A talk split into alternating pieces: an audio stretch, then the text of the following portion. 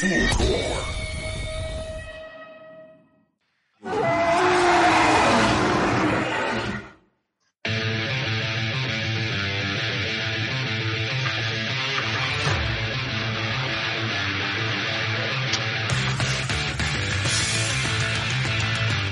hola, bienvenidos a un nuevo episodio de Fossil Lab.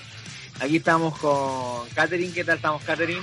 Muy bien, comenzando nuestro episodio número 10. Episodio número 10 estamos aquí en este momento eh, emitiendo.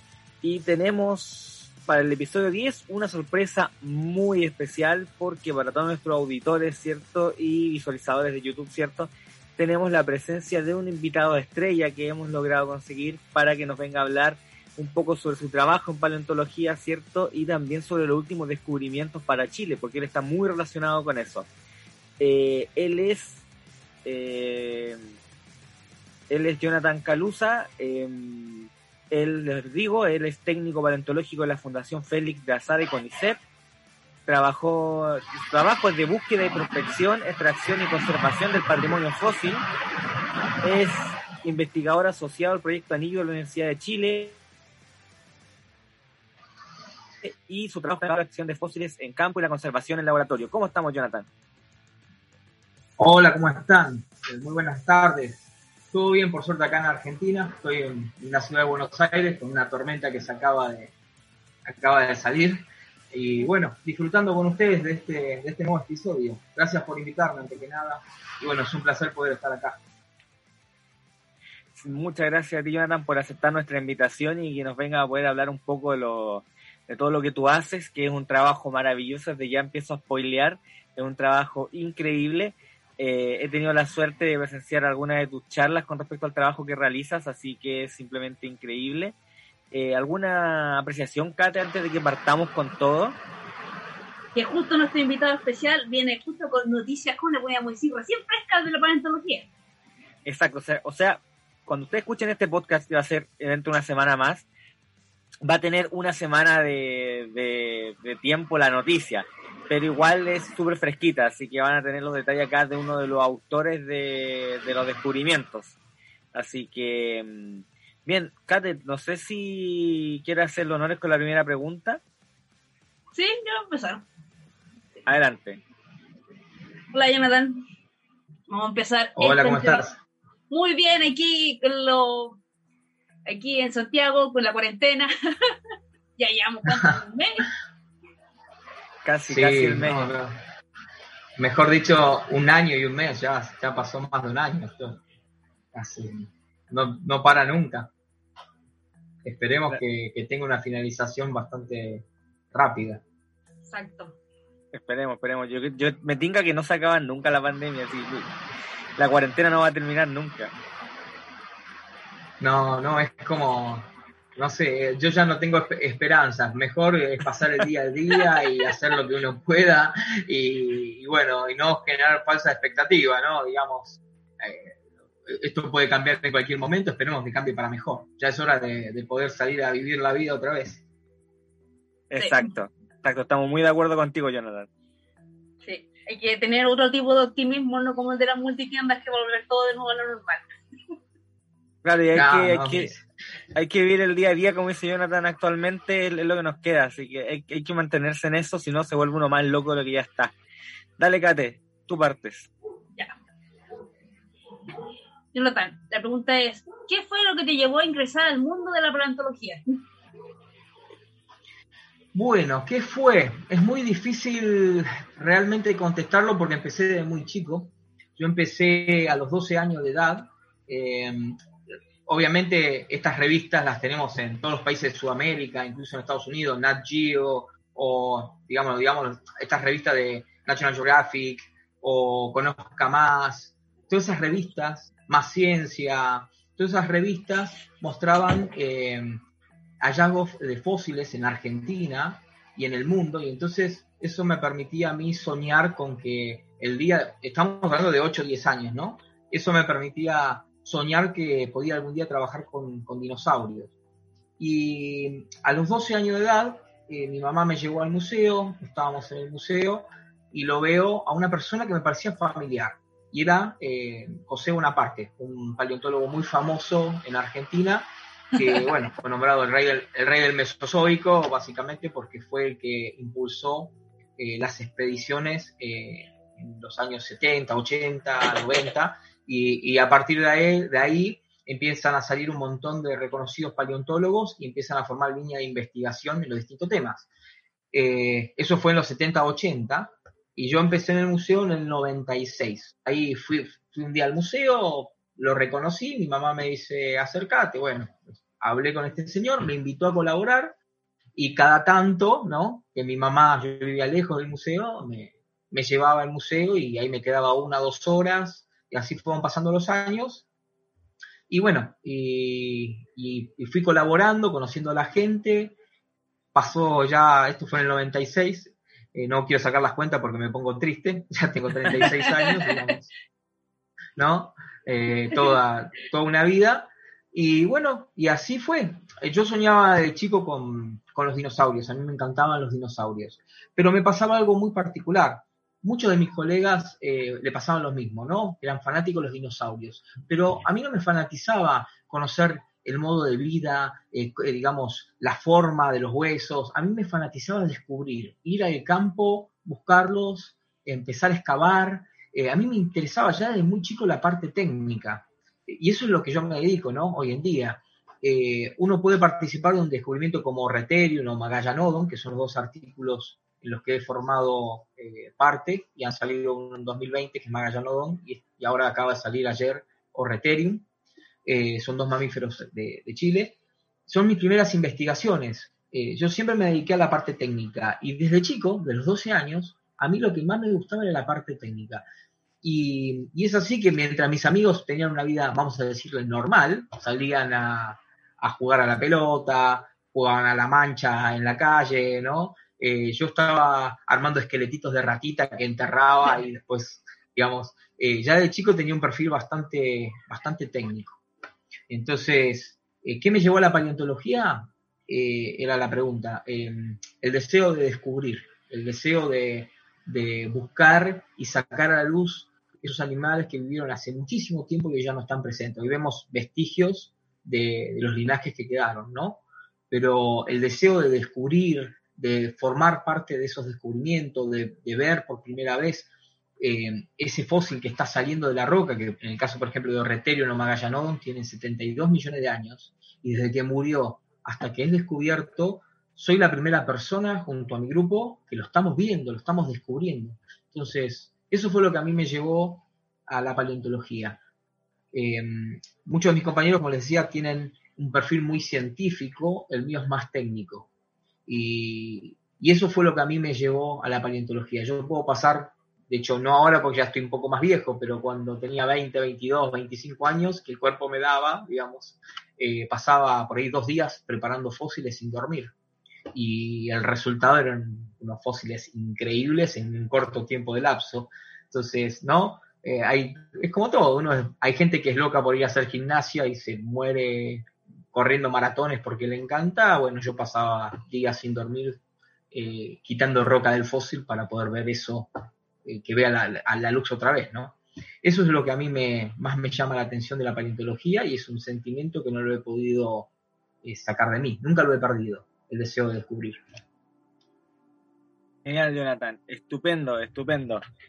Eh, nos Sabes que nos transmites mucho la pasión que, que tienes por, por, la paleontología con tus palabras se transmite. Así que nosotros aquí también a nuestra manera somos apasionados de la paleontología y nuestro público, así que eh, te comprendemos totalmente. Exacto. Yo por un lado eh, me dedico más con la ilustración y me dedico más que nada a darle escena a sus animales y recrearlos en vida. Y como me conoce Patricio, a mí me gusta mostrarle situaciones cotidianas y mostrar que son animales, animales y no monstruos. Sí, sí, totalmente, totalmente es lo que hace Catherine justamente. Eh, bien, Jonathan, no sé si te parece que vayamos con la, la siguiente pregunta que tenemos acá. Eh, Dale, sí. son, son en parte preguntas del público también. Veamos de, eh, entonces tú te hablabas de que tu trabajo tiene que ver con la preparación de fósiles y eso indica la siguiente pregunta, ¿de qué trata tu trabajo en general? así en grandes rasgos, ¿cómo definirías tu trabajo para la paleontología? Bueno, mi trabajo es la base de lo que el investigador va a hacer después, que es el estudio. Eh, mi trabajo principal eh, tiene que ver con armar una campaña paleontológica. Digamos, hay un investigador que trabaja en fósiles del Mesozoico, ¿no? Él, exclusivamente materiales de 72, 75 millones de años. Esos fósiles sabemos que aparecen en rocas de esa edad que están en ciertos lugares como es en el río del Valle de las Chinas. Entonces lo que hacemos es planear una expedición y ese es mi trabajo. Junto al investigador ideamos un grupo de personas que van a hacer tales tareas y dentro de esas tareas requieren cierta logística, ciertos equipos, ciertos eh, mecanismos de extracción, porque yo lo encuentro y es un dinosaurio de 20 metros, ¿cómo lo saco? Entonces, la tarea mía empieza en el armado de la campaña, junto al investigador, luego vamos al campo, hacemos una prospección, que es una búsqueda superficial, encontré un huesito chiquito, como puede ser el de y bueno, ¿y ahora qué hacemos para sacarlo? Entonces, eh, ese es mi trabajo, eh, liderar la campaña en lo que es el área técnica. Organizo la campaña, vamos al campo a buscarlo, encontramos el fósil, bueno, ¿cómo lo sacamos? Si es un dinosaurio grande, ¿qué estrategias vamos a utilizar para la extracción? Eh, y bueno, una vez que lo sacamos, vamos al laboratorio y bueno, y no es que yo lo saco y ya está, el fósil se puede publicar. Hay un montón de estrategias a utilizar en el laboratorio se llaman preparaciones de fósiles. Es quitar el fósil de la roca. Yo voy a liberar el fósil de la roca para que se vea en 3D. Una vez que el fósil está en 3D y yo veo toda la morfología del hueso en sí, el investigador ya va a pasar a estudiarlo y hacer todo el estudio de detalle para luego publicarlo. O sea que mi trabajo, no le cuenten a los investigadores, es el más, eh, es el más divertido. no, real, realmente es al menos es lo que más me gusta a mí, pero es lo más divertido ir al campo, encontrarse el material, es muy excitante realmente. Eh, y mi trabajo es ese, ¿no? Todo, lo que abarca la parte técnica.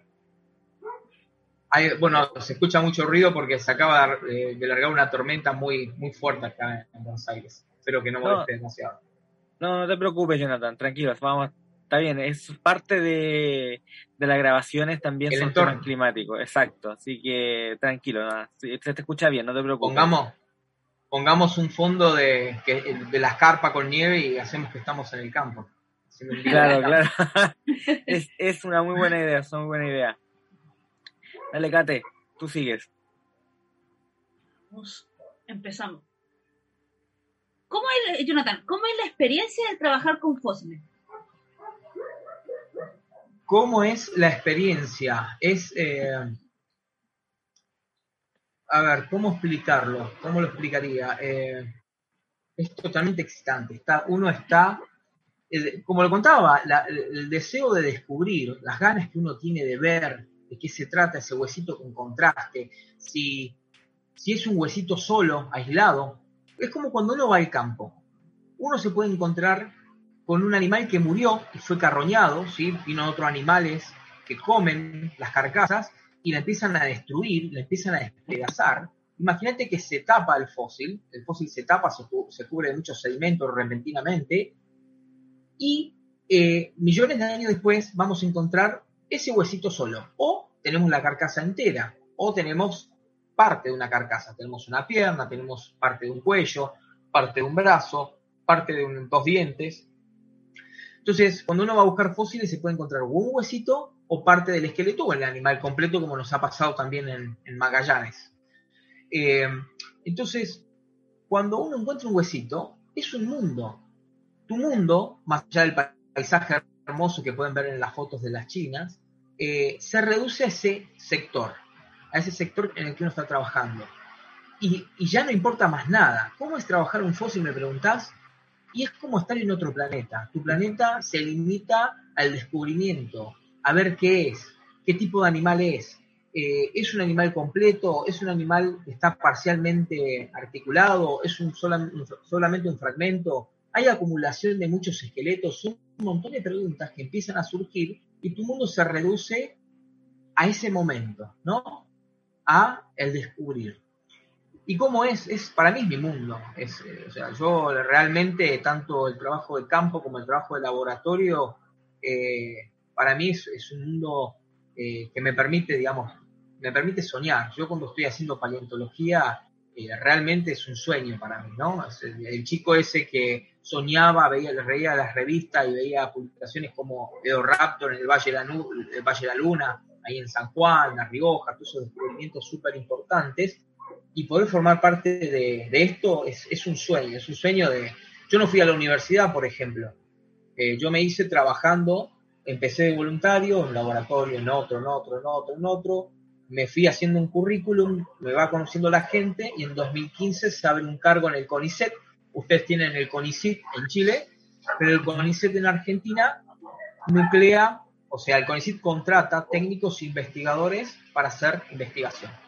Entonces, en 2015 entro a trabajar y, ahora sí lo puedo hacer, imagínense, ahora sí me pagan por hacer lo que me gusta. Anteriormente uno debe, digamos, eh, había alguna platita, algunas lucas que salían de los proyectos, pero apenas uno podía sobrevivir. Hoy estoy viviendo de lo que me gusta. Entonces, ¿qué significa a mí trabajar con fósiles? Y es mi vida.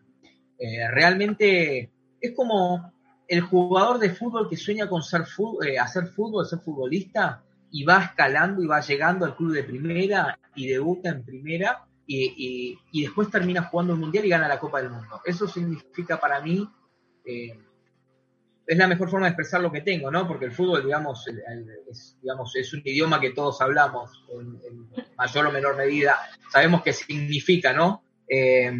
El, y, el, digamos, el deseo que despierta de llegar a un mundial y ganarlo. Bueno, eso es lo que a mí significa, digamos, eh, poder participar de todos estos descubrimientos.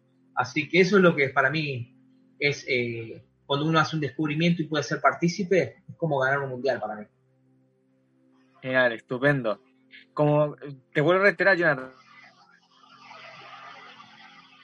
¿Cómo transmites la acción de la paleontología que tienes, así que disculpa, te decía que cuando tú hablas se transmite tu pasión de la paleontología, así que es muy agradable escucharte hablar sobre la paleontología, te anima.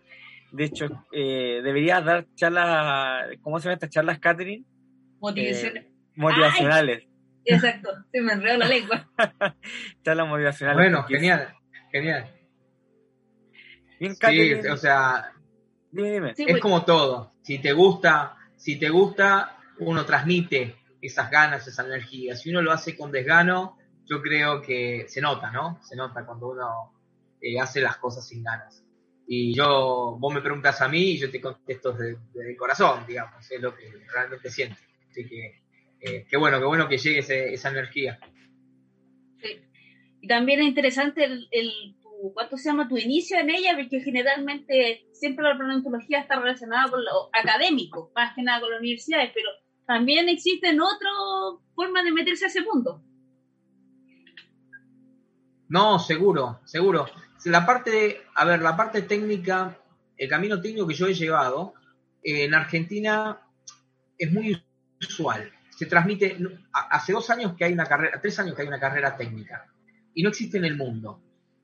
Eh, si uno quiere dedicarse a la conservación, tiene que estudiar conservación de arte, conservación edilicia, conservación del papel, son las carreras de conservación de bienes culturales, se llama.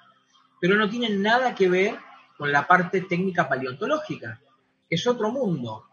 Entonces, los técnicos que tenemos titulados en Argentina, no es que somos 300 técnicos, ¿no? Debemos ser unos 30, 40, algunos son parte del CONICET, otros son técnicos voluntarios contratados por las instituciones en las cuales están desarrollando las tareas, y otros son técnicos municipales que pertenecen a los municipios, digamos, trabajan en los museos, son municipales.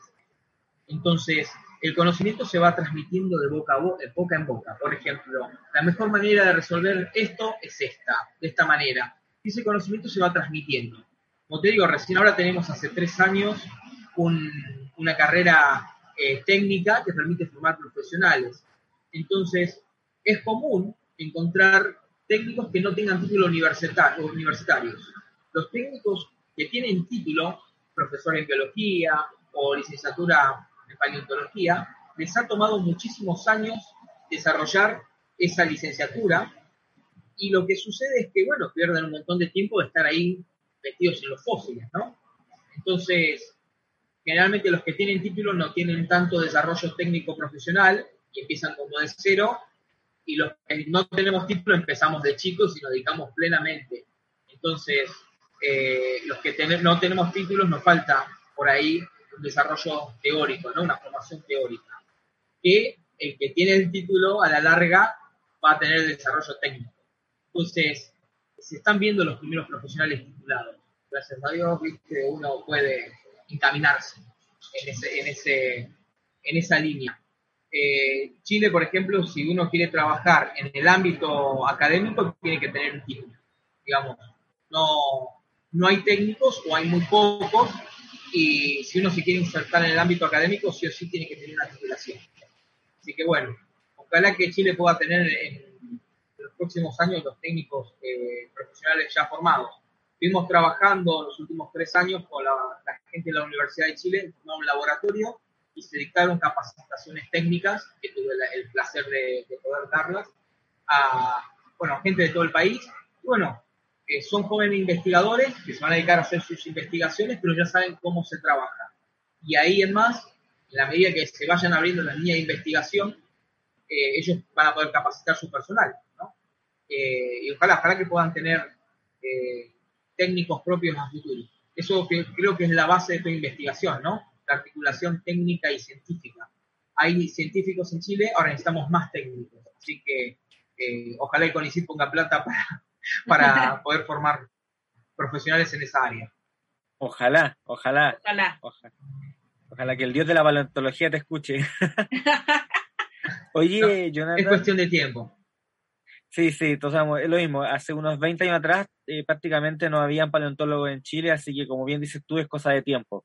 La paleontología está en pañales aún en Chile, a diferencia de otros países, y hay que esperar a que se siga desarrollando, más que nada, pero es cosa de tiempo ya existe el magíster en paleontología en la Universidad Austral. Eh, esperemos que prontamente se puedan abrir más carreras, o sea, de pregrado o una tecnicatura que haría como anillo al dedo. No, mirá, con Bonaparte y Pascual, Rosendo Pascual del Museo de la Plata, eh, Rosendo Pascual es del Museo de la Plata y Bonaparte es del Museo Argentino de Ciencias Naturales, se empiezan a abrir un montón de líneas de investigación como es los mamíferos mesozoicos, por ejemplo. Eh, se le, se le otorga un becario a Bonaparte para estudiar, que es Guillermo Roger, es especialista en mamíferos, y ya él se dedica en esa área. El Rosendo también tiene estudiantes que estudian mamíferos del Cenozoico, del Mesozoico, y ya tienen también eh, sus alumnos. Tienen, por ejemplo, alumnos que estudian aves de Cretácico, como Luis Chape, eh, y así se van armando. Se van doctorando los alumnos, van creciendo profesionalmente, van formando más personal, y es una cadena. Chile eh, ahora tiene gente como, eh, son un montón, pero no me van a matar, son los que se me vienen eh, a la cabeza. Alarcón, Sergio Soto, Israel Navia, y bueno, y tantos otros que van formándose, están terminando su doctorado, o mejor dicho, lo acaban de empezar, y cuando se doctoren ya van a ser especialistas en su área y van a formar gente, y, y así es una cadena. Chile está en una etapa que diría que es eh, en los 80 o 90 de la Argentina. Pero claro, no necesitas solamente los profesionales, sino que necesitas un impulso también del Estado. Así que ojalá el Estado chileno siga invirtiendo en ciencia, siga invirtiendo en, recursos profesionales, que es súper necesario para el crecimiento ¿no? de cualquier carrera.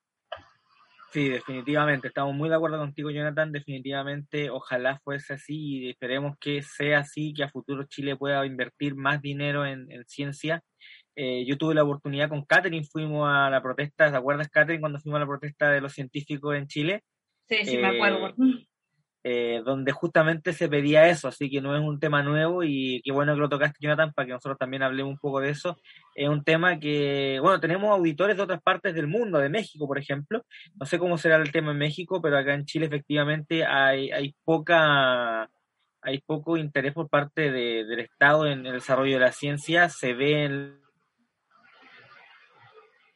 el problema de becas que no llegan, en el problema de los concursos. Es un tema bastante complejo y un poco incluso desolador, podríamos hablar, y esperamos que a futuro se pueda mejorar y cambiar. Hay que cambiar el chip de eso y tratar de darle una vuelta de tuerca para que podamos desarrollar más, porque Chile necesita, es un país que necesita la ciencia para desarrollarse. Así que esperemos que se logre hacer a futuro y que, como bien dice tú, Jonathan, eh, sea eh, un avance en el tema de la paleontología. Oye, Jonathan, yo tengo una pregunta para ti. Dígame. ¿Cuál ha sido el fósil más complicado de preparar? Bueno, eso, eh, cuando me mandaste la lista de preguntas, eh, es una pregunta que es difícil de responder, porque todos los fósiles tienen una cierta complejidad. Todos los fósiles son diferentes entre sí. Inclusive los fósiles que hallamos en este sitio, como Magallanodon eh, o Reterium, o que, a su vez está inmerso en un nivel que porta dinosaurios articulados, dinosaurios articulados, desarticulados, anuros, eh, cocodrilos, hay, una diversidad de material y cada, eh, dentro de un mismo nivelito y quizás un mismo evento de depositación, eh, presenta diferentes desafíos. Lo de la China, obviamente que acabo de nombrar, simplemente un ejemplo. Pero, por ejemplo, si uno habla de fósiles complicados para trabajar, para preparar en el laboratorio, son los, yo diría, los fósiles de mm, La Rioja. Eh, por ejemplo, en el Valle de la Luna, en Ichigualasto, hay unos fósiles que tienen eh, una remineralización, digamos, ahí se fosiliza y luego hay un reemplazo mineral dentro del fósil que complejiza, eh, digamos, y aparte tenés el fósil es rojo, porque hay mucho contenido de hierro, y el, sedimento que lo contiene tiene alto contenido de hierro y también es rojo. Entonces, cuando uno quiere trabajar el fósil, se encuentra con que eh, lo que uno esperaría encontrar adentro del fósil, como por ejemplo, si yo lo rompo, me paso, me paso, ¿no? El pelostio, ya estoy rompiendo el fósil, estoy adentro. Las cavidades internas, la porosidad, son cristales. Pero el exterior también a veces son cristales. Y el fósil es rojo, marrón y rojo, y el sedimento es rojo. Entonces uno a veces dice, no sé qué estoy preparando. Es realmente, uno a veces se agarra la cabeza y dice, ¿qué, qué, dónde estoy? Son fósiles muy complejos. Entonces llevan, llevan su tiempo. Eh, esos son los fósiles más complicados. Después si nos vamos a vaca muerta, los invertebrados fósiles que he trabajado de Neuquén, por ejemplo, eh, me ha pasado que me han dado un material que era imposible de preparar. Era una concreción de arenisca. Y tenía forma la concreción, en cierto punto de la concreción, de amonite, digamos. El amonite era una arenisca y la concreción era una arenisca. Y adentro supuestamente debería haber una conchilla que era la, digamos, la carcasa del fósil conservada. Bueno, no. En la medida que uno iba preparando, yo iba dejando, por ejemplo, una, una, leve diferencia de grano entre el sedimento externo y lo que se veía que podía llegar a ser el fósil. Iba sacando esa diferencia, supongamos, ¿no? El fósil tenía 0,1 de grano y el, relleno externo, la matriz externa tenía 0,2, Y en esa diferencia de grano, termina, termino teniendo toda la monita en 3D, sin conchilla. Era como un molde, o sea, la, conchilla se erosionó, el suelo era ácido, se erosionó, y quedó la forma de la monita interna con sedimento que vea casi similar a lo que estaba formando el fósil. Entonces, era una cosa muy compleja que uno va al detalle, al granito. Esos son fósiles muy complejos de preparar, porque uno va a la diferencia de grano, ni siquiera tenés estructura. Y en esa diferencia de grano, de color, una leve diferencia de coloración, hacen que, bueno, terminen siendo resultados después súper importantes, como una nueva forma de amonites para el Jurásico de Neuquén. Eh, me ha pasado también tener que empezar a preparar un material eh, del pérmico de Brasil, donde se veían algunas vértebras articulados, sabíamos que era un tecnospóndilo, son unos animalitos de 230 millones de años que eh, se atrofian los brazos y lo empiezan a perder, y tiene unos bracitos muy cortitos y unas patitas muy cortitas que básicamente son minúsculas, ¿no? Son las falanquecitas son de, milímetros. Y, y tenía una concreción, y empecé a trabajarla, y, utilizo luz ultravioleta para trabajar. La luz ultravioleta, en, ciertos grados de onda, de longitud de onda, resalta partes blandas. y usé un foco, digamos, una luz común de una ferretería que uno puede encontrar para, digamos, de, bajo costo. empiezo a ver unas estructuras. Sigo esas estructuras en la medida que iba eliminando la roca y me encuentro con que tenía un tecnospóndilo totalmente articulado con todas eh, las partes blandas conservadas. Tenía tejido muscular interno, tendones, tenía la piel. Imaginemos que cuando vamos por la calle, eh, por, la, por la playa, perdón, y encontramos un, pez que ha estado eh, en la arena y, lo ha, y ha sido, digamos, expuesto al sol, ¿qué hace? El pez se, achucharra todo, las aletas se empiezan a achucharrar, digamos que se empiezan a doblar, se empieza a secar. Bueno, lo mismo pasaba en este tecnospóndilo, ¿no? Había estado expuesto a un, a un fondo de bajo oxígeno, se sedimentó rápido, se empezó, digamos, a secar, eh, y, entonces, al final de la preparación, resulta que teníamos una, aleta longitudinal que iba desde la punta de la cola hasta casi el cráneo, y estaba toda la, aleta toda chicharrada, y, era una cosa imposible de preparar. Yo creo que ese fue el, fósil más placentero porque no lo rompí. Quedó bien. fue una, digamos, uno corre riesgo. Cuando uno trabaja, comete errores. La persona que trabaja comete errores. Y y el técnico que, o el investigador, o la persona que trabaja en construcción, lo que sea que diga que yo no me equivoco, está mintiendo, porque todos nos equivocamos en algún punto, y equivocarse es humano. Eh, entonces, em, cuando uno va a preparar un fósil, es como tener una, digamos, una lapicera, por ejemplo, ¿no? Eh, eso percute en la punta y cuando uno hace un pequeño trazo sobre la roca, vos no sabés que hay un milímetro abajo por la superficie. Entonces el primer trazo uno puede romper. Y en el caso de, materiales tan chicos como el Tecnospóndilo de Brasil, que tendría unos 30 centímetros, realmente si yo eh, genero un trazo de más, rompo el material. Entonces, eh, para mí fue súper placentero porque era un material increíble, no muchas personas tienen la posibilidad de trabajar un material como ese y que haya quedado en la manera en la que quedó realmente me enorgullece. Yo creo que ese es el material fósil más complejo que, me ha tocado. Porque realmente si rompes la piel, eh, se, nota. me imagino que... Se nota y queda para siempre. Como decimos en Chile, es trabajo de chino. Eh, no sé si te han dicho esa frase, trabajo de chino.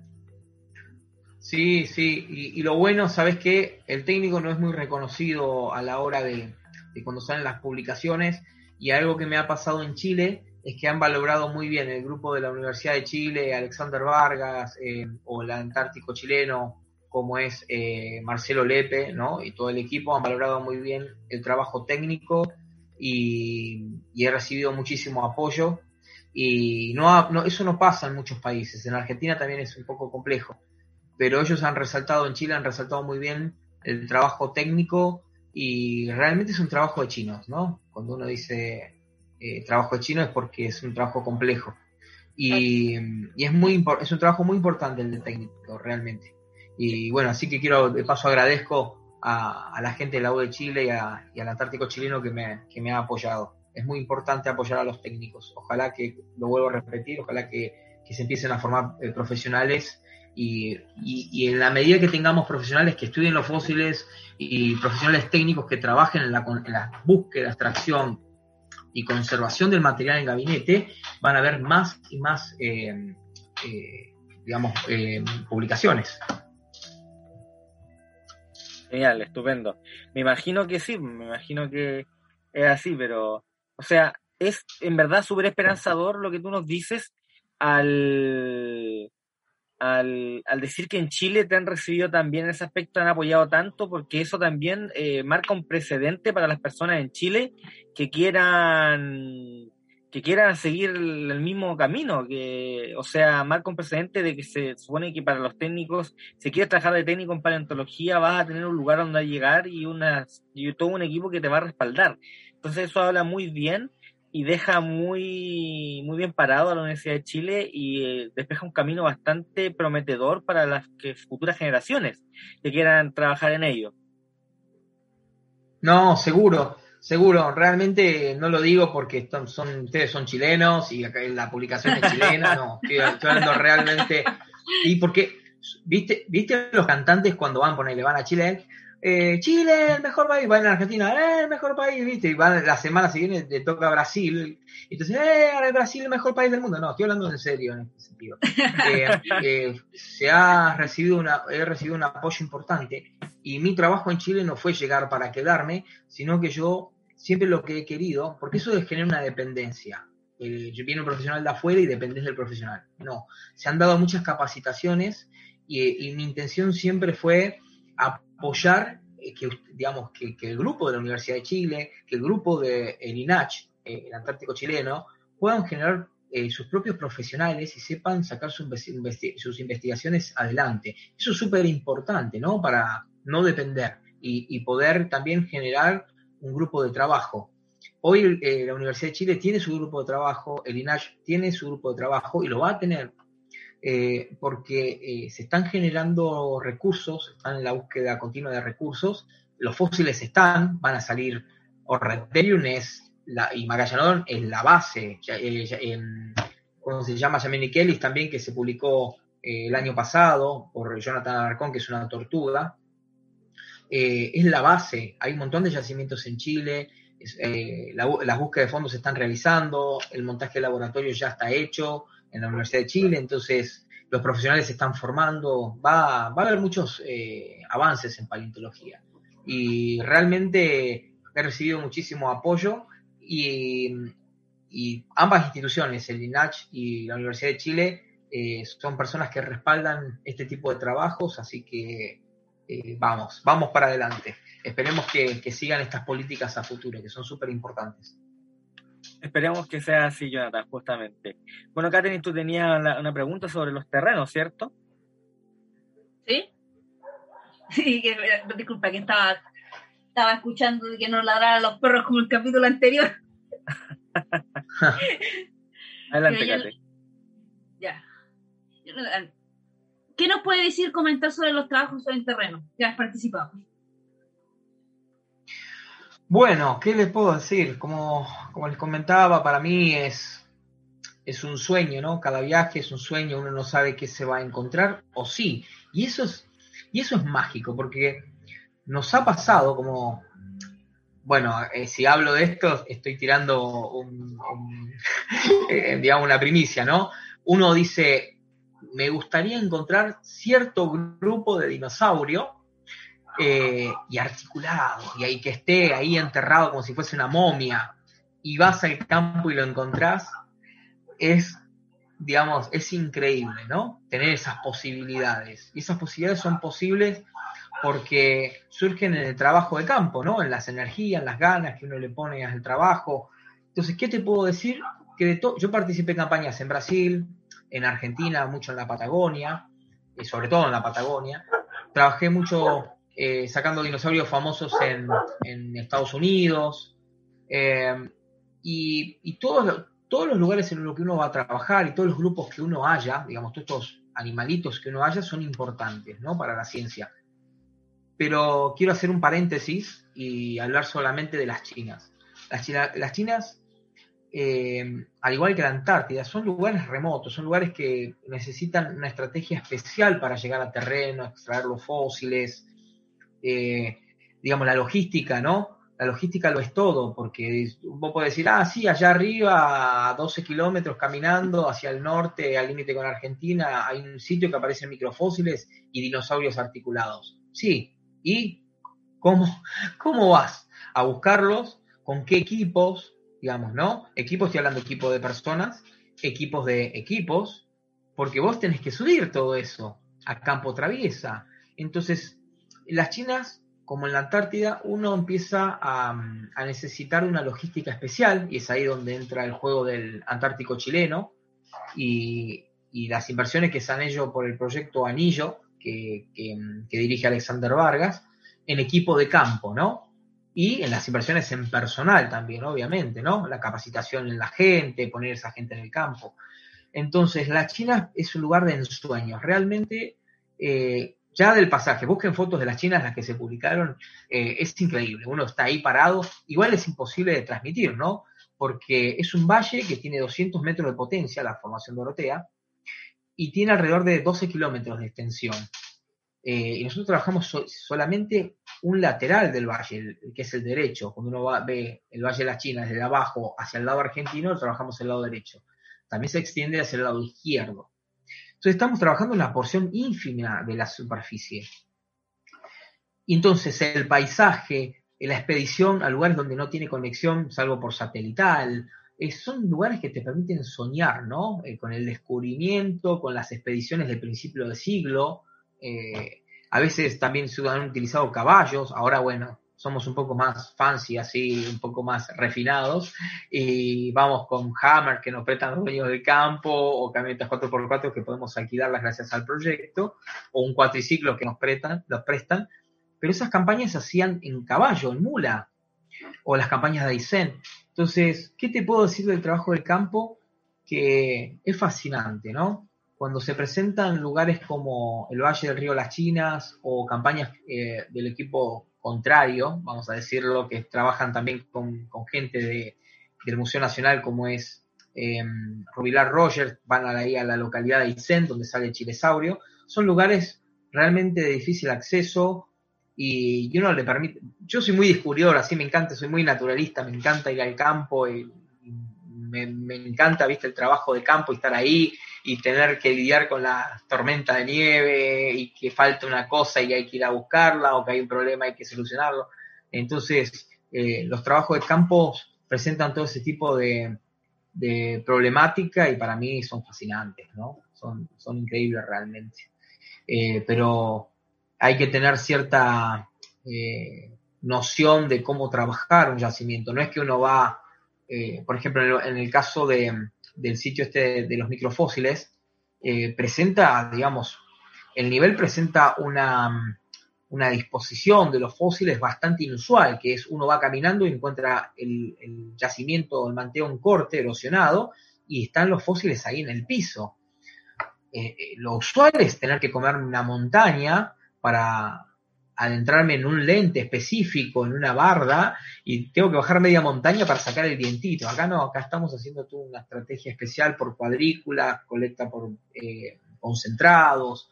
Entonces uno tiene que ir al campo, reconocer las estrategias que uno pueda llegar a aplicar por el tipo de, digamos, disposición que va encontrando los fósiles en el terreno y tiene que armarse una estrategia. Y para eso necesitas logística y necesitas inversiones en equipos y bueno, eh, para mí es lo más excitante realmente ir al campo. Es una cosa increíble.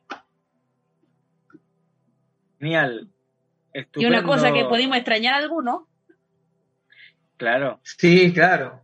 Bueno, eh, digamos, eh, los contactos, ya te los dije, el EPE, Alexander Vargas, empecé a notar.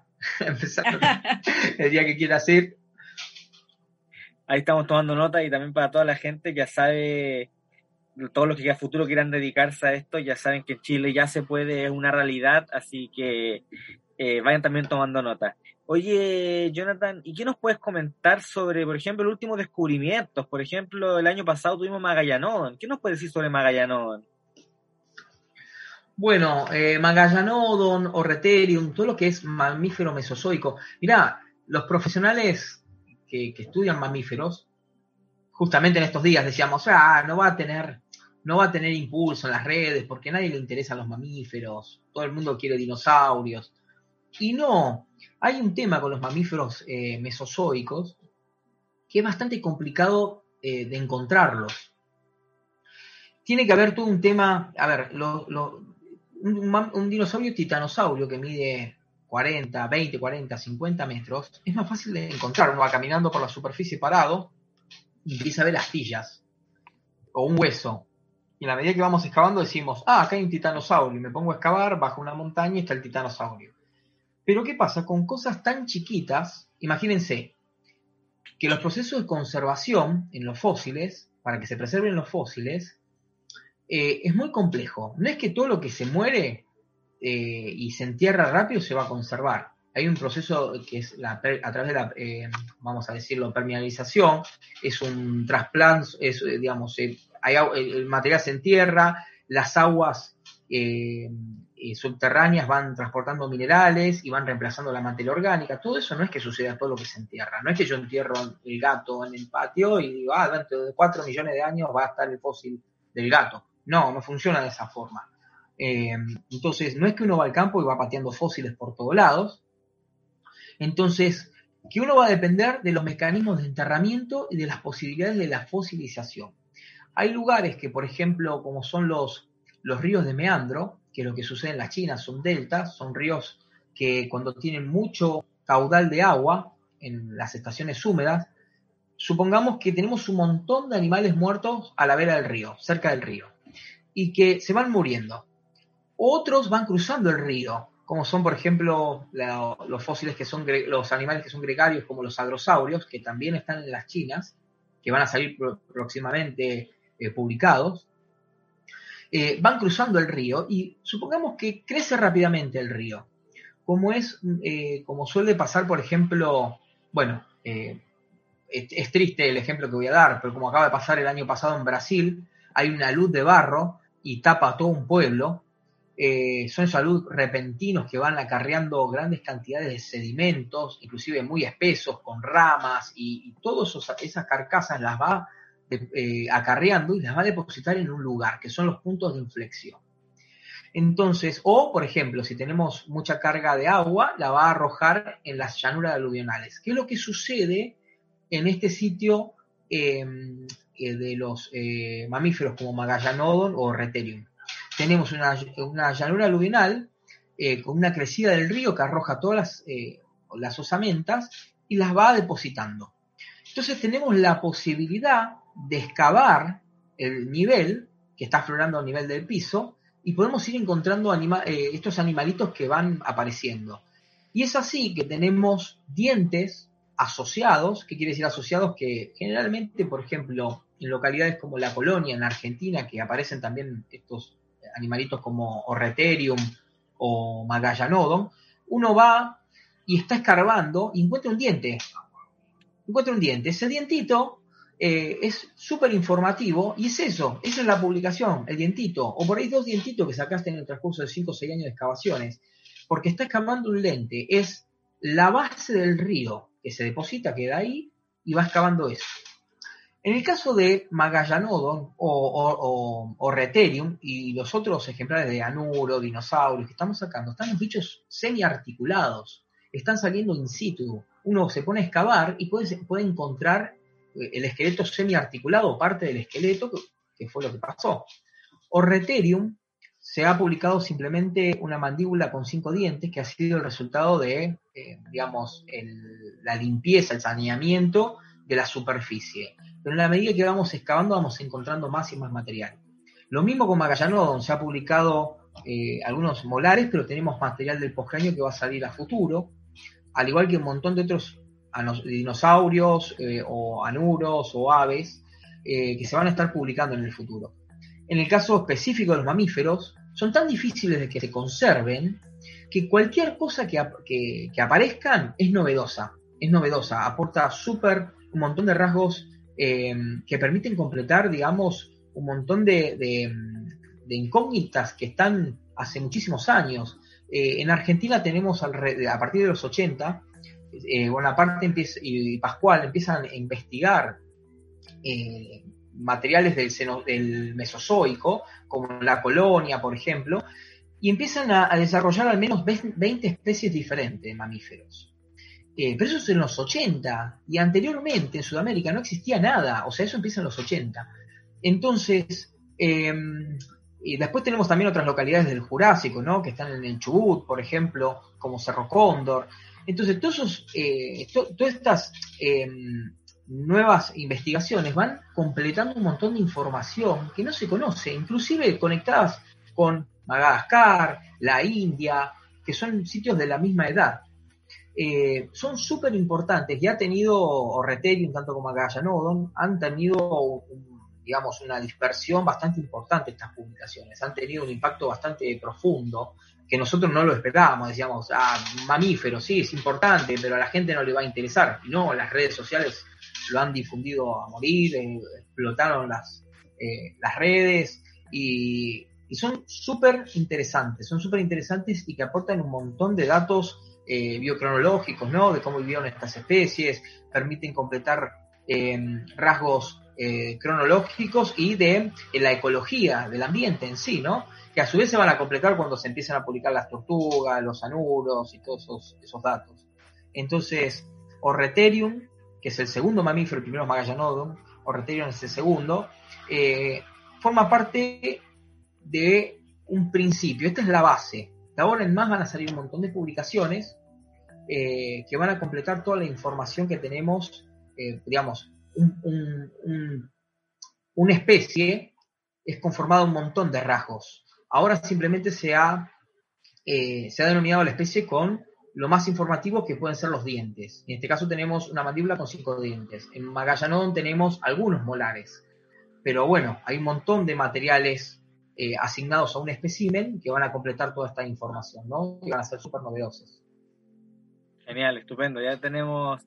Eh, mira, lo que tú estás diciendo se condice con nuestra última pregunta que tenemos para ti, porque es justamente sobre el futuro. Kate, por favor, haznos los honores, pero desde ya sabemos que se viene bien jugoso el tema, se viene bien con, con expectativa.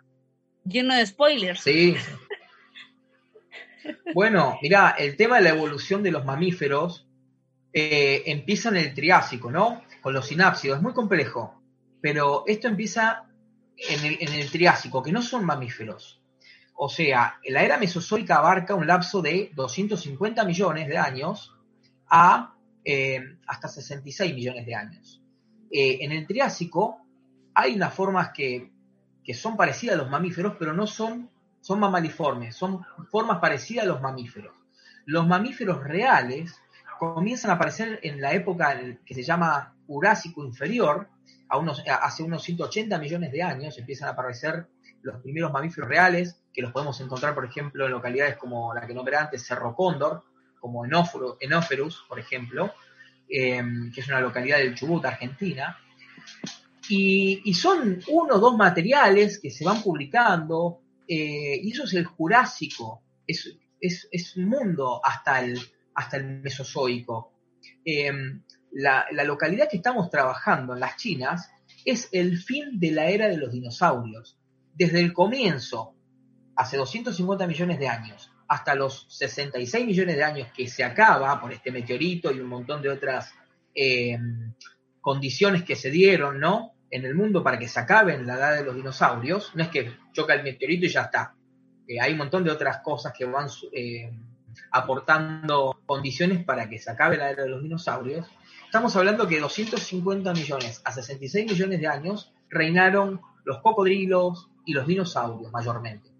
Y los mamíferos existían eh, en pequeñas formas. Entonces, eh, poder encontrarlos, digamos que los mamíferos más, grandes eran como los gandanaterios, por ejemplo, que tenían entre 40 y 60 centímetros de, máximo de longitud.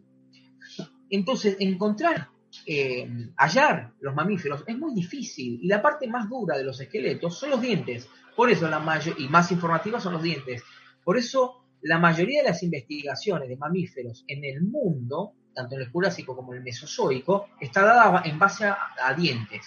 Se conoce muy poco del postcráneo, digamos, del resto del esqueleto. Y las chinas están teniendo un sinfín de, de ¿me llama? De información. Estamos acumulando un montón de información que va a ser súper novedosa, súper novedosa. O sea, no empezamos. Eh, estamos hablando solamente de los mamíferos, va a ser súper novedoso. ¿Y qué pasa con los anuros, con las aves, con los dinosaurios? Entonces, las chinas va a ser como el Gobi de Chile. Eh, realmente va a ser, con, el transcurso de los años que vayan saliendo las publicaciones, va a ser eh, un lugar que ya es, ya es un punto que está, digamos, en, el ojo de los investigadores a nivel mundial, pero en el futuro va a ser increíble realmente. van a tener eh, van a tener realmente grandes, grandes avances en lo que es eh, las investigaciones. O sea que la China es un hotspot entonces ahora. Sí, lo es, lo es desde hace unos años, pero bueno, para seguir incrementando, eh, digamos, digamos, la, la, el backup científico hay que publicar y todo eso lleva tiempo. Eh, yo empecé a trabajar con el grupo de, de las chinas eh, en 2018, me llevaron a dar un curso que me invitó Marcelo Lepe. Eh, cuando termina la campaña, ya había un montón de, de, Bueno, no puedo hablar mucho, pero van a estar saliendo ahora próximamente algunos bichitos, vamos a decirle bichitos, y bichotes, son gigantes algunos. Eh, muy importantes, investigaciones muy importantes, que, eh, bueno, se van sumando a través de los años. 2018 aparecen algunas cosas, 2019 con otra logística y ya con, con financiación anillo aparecen otra logística, otro grupo. Éramos 8 de vertebrados el primer año, después éramos 16, el segundo año éramos 20, en 2019, eh, 2020 fuimos también 20 personas, este último año, 2021, éramos 4 eh, por la pandemia.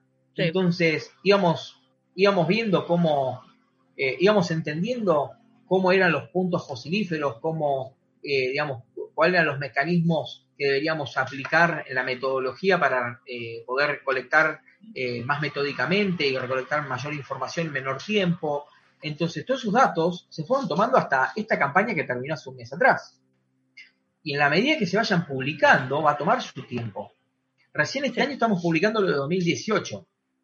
Así que de acá a dos años, y esto es un, digamos, es como una presión para los investigadores, eh, no, van, van a tener realmente publicaciones novedosas. Realmente. O sea que el futuro se ve prometedor y, o sea, la paleontología chilena tiene un futuro prometedor en lo que es corto plazo en estos momentos. Corto plazo, y estamos hablando solamente de lo que es eh, mesozoico, digamos, eh, eh, de la era mesozoica, ¿no? Digamos, eh, del Cretácico. Después si, si van a invertir tiempo en lo que es el Jurásico chileno, están las cosas de Aysén que han sido súper prometedoras y novedosas, que, como Chilesaurio, por ejemplo. yo creo que van a, y del Triásico, el Triásico que está para explotar, van a tener un montón de, de, de investigaciones eh, novedosas de impacto a nivel mundial. Y yo creo que Chile, en la medida que haya inversión, como te digo, inversión y gente que tenga ganas de laburar y, digamos, eh, y, empiecen a, surgir estos espacios como la U de Chile o el Antártico chileno está tratando de, adquirir fondos para fundar un centro antártico internacional con laboratorios y colecciones propias. Entonces, mientras eh, las instituciones eh, se reciban el apoyo, primero, haya gente que le interese llevar adelante esas políticas, ¿no? Porque todo empieza por ganas, las ganas de una persona que tenga ganas de hacer algo. Y luego llevar las políticas adelante eh, y, que el Estado coloque el dinero necesario y se empiecen a formar los profesionales, es un, engranaje. Esto es un engranaje que se va articulando y va tomando su tiempo, ¿no? Como, la parte interna de un reloj. Para que el reloj funcione necesitan un montón de componentes que se vayan eh, articulando entre sí y eso lleva su tiempo. Y créanme que Chile va a tener un impulso realmente interesante a futuro en lo que es paleontología. Y ojalá que en el resto de las ciencias también. Genial, estupendo. Oye, Jonathan, tenemos una última pregunta del público. Es a ver si tú sabes algo o tal vez no se pueda hacer nada, pero una pregunta bastante curiosa, porque nos preguntan acerca de si hay registro fósil de tapires en Chile que tú sepas. De tapires, bueno, tapir es un grupo actual, ¿no? Eh, es un, digamos, un grupo vivo actual. Si vamos atrás en la evolución, eh, hay un montón de grupos similares eh, a los tapires actuales. Entonces, eh, bueno, no recuerdo ahora si en Chile, pero muy probablemente en Tahuatahua tengan alguna, alguna forma que se asemeje, digamos, porque condice, digamos, las condiciones ecológicas y el tiempo en el que vivieron estos ancestros de los tapires actuales. Entonces, muy probable uno de los lugares en el cual se pueda encontrar estos animalitos sea en Tahuatahua, por ejemplo, en el Pleistoceno, Cenozoico, mejor dicho. Genial, estupendo. Con eso ya no estás salvando, ¿cierto?, la, duda que tenía y claro, Tahuatahua también es otro hotspot que ha estado creciendo en los últimos años. Exacto. Sí, sí, Tahuatahua en realidad eh, hay, hay, digamos, investigaciones de los 70, también estuvo trabajando un argentino ahí, que es Rodolfo Casamiquela, muy conocido, vivió muchos años en Chile, trabajó también en el, en, el Cretácico de Chile, de hecho él fue el que encontró el primer dinosaurio chileno, que está ahí en, la localidad de Pichasca, es un saurópodo, eh, que incluso todavía está, está en campo, hay que, hay que ir a extraer más material. Eh, digamos, hay un montón de investigaciones que se vienen haciendo en Tahuatahua y son súper importantes. Bueno, la huella que sacaron hace poquito, la impresión de huella que sacaron, no sé, meter la pata, Bostelman con Karen Moreno y compañía, vamos a decir compañía porque no los acuerdo todos, pero hay un montón de investigaciones. Eh, Felipe Suazo Lara también está estudiando ahora anuros de, de Tahuatahua. Eh, hay un montón de gente que está trabajando en la zona y, bueno, en la medida que se siga eh, publicando, investigando y publicando, yo creo que Tahuatahua va a ser un, boom, realmente, realmente, porque eh, además tiene asentamientos humanos de hasta 7.000 años, si mal no recuerdo, no me peguen si me equivoco eh, en la edad, pero tiene asentamientos antiguos. no, no, eh, también es un hotspot bastante importante. Bueno, Bahía Inglesa, yo hablé del Gobi, el Gobi chileno, peor, eh, digamos, mejor que Bahía Inglesa, creo que no hay otro yacimiento en Chile. Ese es realmente el Gobi. Es increíble la cantidad, la diversidad de fauna que uno puede encontrarse en Bahía Inglesa. Pelagornis, ¿no? Las ballenas, los bombes de ballenas. Eh, ese es realmente el Gobi chileno. Obviamente para el que trabaja dinosaurios, o, en mi caso que me gusta más el mesozoico, se aleja un poco eh, de, mis intenciones profesionales, pero me encantaría ir a trabajar, ¿no? Ahí está trabajando en cetáceos también en la U de Chile la Carolina Goldstein con su equipo y también tiene unos materiales increíbles, increíbles. Así que no, Chile, Chile va a tener eh, lo que es paleontología para rato, para rato, para rato. Pero hay que sacarle plata al gobierno y hacer las políticas y a poquito ir investigando. Sí. lo que necesitamos es más difusión y más financiamiento de aquellos proyectos para que porque uno ya estamos en el 2021 y aún hay gente que cree que no, que no hay nada acá en Chile. No, la difusión es importante. ¿Y sabes qué?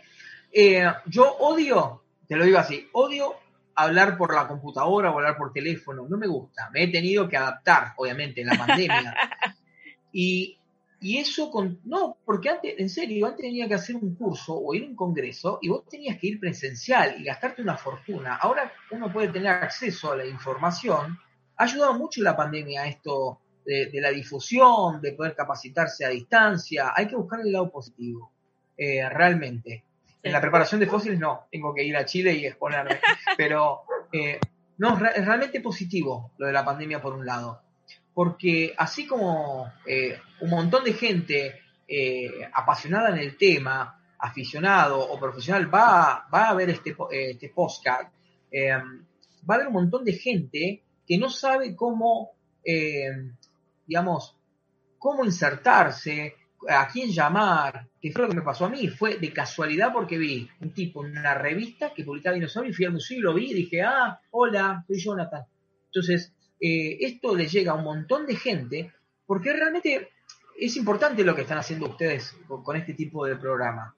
Eh, es importante y hay que seguir difundiéndolo porque ayuda a un montón de jóvenes. Eh, hay un montón de jóvenes que por ahí dicen, no, la carrera técnica no existe, entonces, bueno, no, y no me gusta la investigación, y ahora tienen, por ejemplo, la experiencia de una persona que no fue a la universidad, que se hizo trabajando con todos los materiales y todos los investigadores habido por haber. No es fácil, mi carrera no es fácil porque es golpear puerta por puerta eh, y tener que estar muchas horas y, viste, eh, es importante que la gente que vea este podcast sepa que se puede y hay que darle para adelante. Y ya tienen los contactos ahí eh, que le hemos estado nombrando para contactar. Perfecto, Jonathan, perfecto. nos, nos agrada mucho y nos llena de, emoción y, de esperanza tu mensaje y esperemos que llegue a todos nuestros auditores, ¿cierto? Ya cuando estén escuchando este podcast, no importa en qué momento del tiempo lo estén escuchando, esperemos les llegue y, y los llene también de esperanza, ¿cierto? Y que sepan que como bien dice Jonathan, aquí en Chile se puede, ahora sí, ya no es como antes que decían que no se podía, ahora ya se puede, así que vivir de la paleontología es una realidad en Chile que cada día está creciendo más, así que toda persona que quiera dedicarse a la paleontología puede hacerlo actualmente en Chile. Y ya tiene el testimonio de Jonathan y también vamos a tener testimonio de otros invitados que vamos a ir trayendo al podcast poco a poco. Por nuestra parte, estamos terminando ya, Kate, así que queremos agradecerte, Jonathan, el tiempo que has dedicado, que te hayas tomado el tiempo de venir a nuestro podcast, ¿cierto? Eh, de hablar a través de la computadora, aunque no te, no te agrade tanto. no, bueno, hay que aprender, hay que aprender, de todo se aprende. Eh, realmente eh, mucho no me gusta hablar así en público, pero por los nervios, pero después uno que se distiende. Lo mismo me pasa con, con estos medios, ¿no? Uno no sabe si anda el audio, si llueve, hace ruido y va a salir. Entonces uno por ahí se pone nervioso. Pero bueno, hay que aprender, es la nueva eh, realidad. Esta es la nueva realidad. O sea, eh, hay que convivir con esto que, estamos, que está pasando a nivel mundial. Y yo les agradezco muchísimo por la invitación. Me encantó el programa, estuvo re lindo. Me sentí muy cómodo. Les agradezco realmente. Y bueno, eh, también es una forma de agradecer al pueblo chileno por, haberme invitado eh, a trabajar y haberme hecho partícipe de todos estos eh, descubrimientos que, están saliendo a la luz. Esto, lo que nos tenemos que quedar, me parece a mí, con esta charla, es que esto recién empieza. Y, y eso de que no se puede, no se puede, no. Eso son excusas, excusas. Siempre se puede. A darle para adelante, el que quiere ser paleontólogo, que lo sea, el que quiere ser técnico puede, eh, solamente es cuestión de golpear puertas y nunca, y nunca bajar los brazos. Exacto. Exacto. De la misma manera que yo lo estoy haciendo con la ilustración. Muchas bueno, no, no, es importante. Muchas gracias por tus palabras, Jonathan. Definitivamente, como bien dice Kate, eh, es a darle adelante nomás, ¿cierto, Kate? Sí. De la misma manera, por ejemplo, para los que no sepan los rayos escuchas, yo el año pasado participé en un concurso de una marca de de lápices de, de, tinta y saqué el tercer lugar. Alimento nacional. bueno, bien, bien. Bueno, felicitaciones. No, es que, y aparte ahora que me escucho, estoy, parezco que voy a hacer un libro de, de reflexión, de autoayuda, tenían razón, ¿no? no. No, pero, pero, pero, ¿sabes por qué lo digo? ¿Sabes por qué lo digo de esta forma? Porque a mí me han cerrado, me han abierto las puertas, pero no me ha sido fácil. Eh, a veces la gente es muy mezquina y es muy cerrada también, o, uno, o uno mismo no espera, espera ser recibido de cierta forma y las cosas se dan a un tiempo que no es el esperable. Entonces, eh, a no bajar los brazos, hay que seguir para adelante, necesitamos técnicos, necesitamos gente que, se dedica a la investigación, eh, pero bueno, eh, obviamente si uno quiere hacerse millonario tiene que dedicarse a otra cosa, ¿no? Pero a veces también el dinero no nos hace feliz. Eh, yo trabajaba en una empresa familiar, tenía una empresa familiar, sí, claro, exactamente. Eh, tenía una empresa familiar que me dejaba muchísimo dinero, era mecánico, y abandoné todo. Abandoné todo porque esto es lo mío, ¿no? Es la felicidad. Entonces, a darle para adelante, necesitamos técnicos, eh, vamos a poner esto que, funcione como una especie de llamado, de, anuncio en el periódico. Necesitamos técnicos, gente que se dedica a la conservación, vamos a capacitarse. Y bueno, realmente cualquiera de ustedes, tanto el público que necesite el día de mañana algún, alguna ayuda en algo, me puede contactar, no hay problema. Jonathan, justamente estamos transmitiendo también tu red social ahí eh, debajo de tu, de tu imagen, ¿vale? Para que la gente pueda seguirte también y, bueno, para la gente viendo en YouTube, si no es arroba, arroba Jonathan Calusa, lo pueden encontrar, nosotros igual vamos a dejar todas las redes en el Instagram para que puedan encontrarlo y encontrarse contacto si lo necesitan. Muchas, pero muchas gracias Jonathan por tu presencia, por haber querido participar, por animarte, por tus palabras. Yo creo que con Cáter estamos sumamente agradecidos y esperanzados. De hecho, nos da esperanza hasta nosotros mismos.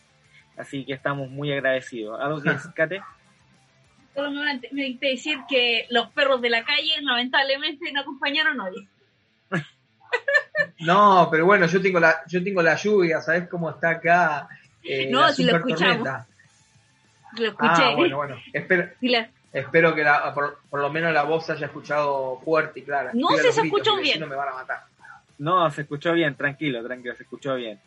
se escuchó bien. Uy, tenés el Magallanodo en Catherine ahí atrás. Magallanodo, es el Orrete. Ah, ese es mi gato, el blanco. el Orreterion. Es la reconstrucción en vida. Oye, ese gato salvaje es un puma.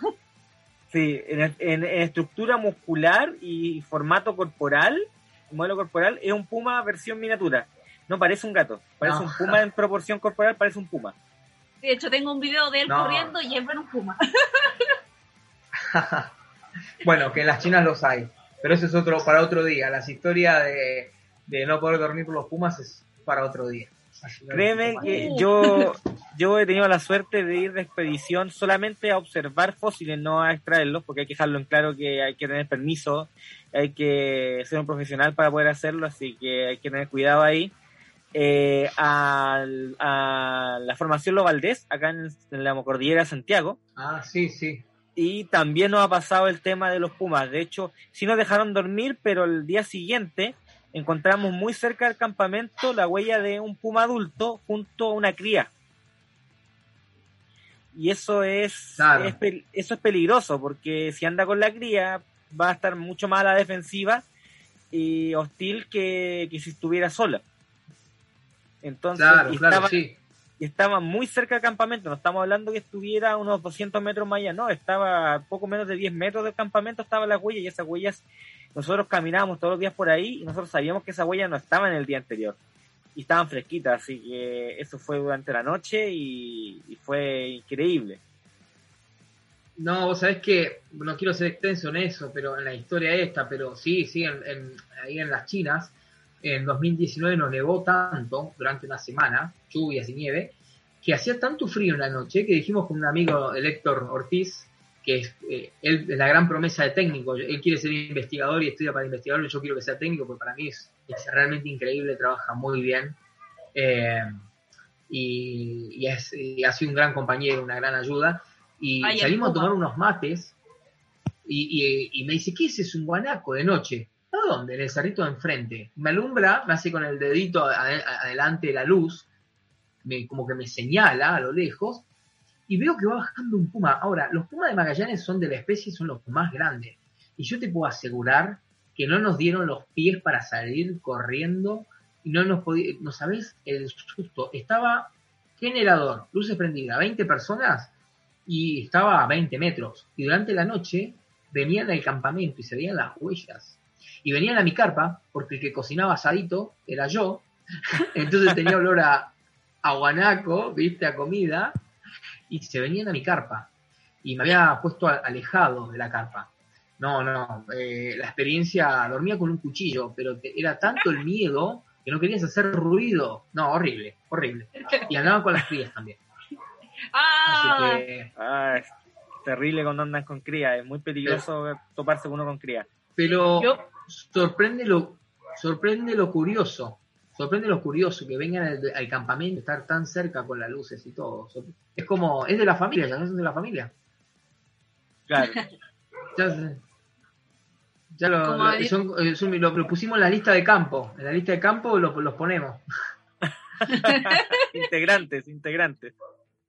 Sí, yo, sí. Como, yo como siempre he dicho, Patricio, para mí el animal más peligroso es hembra con cría.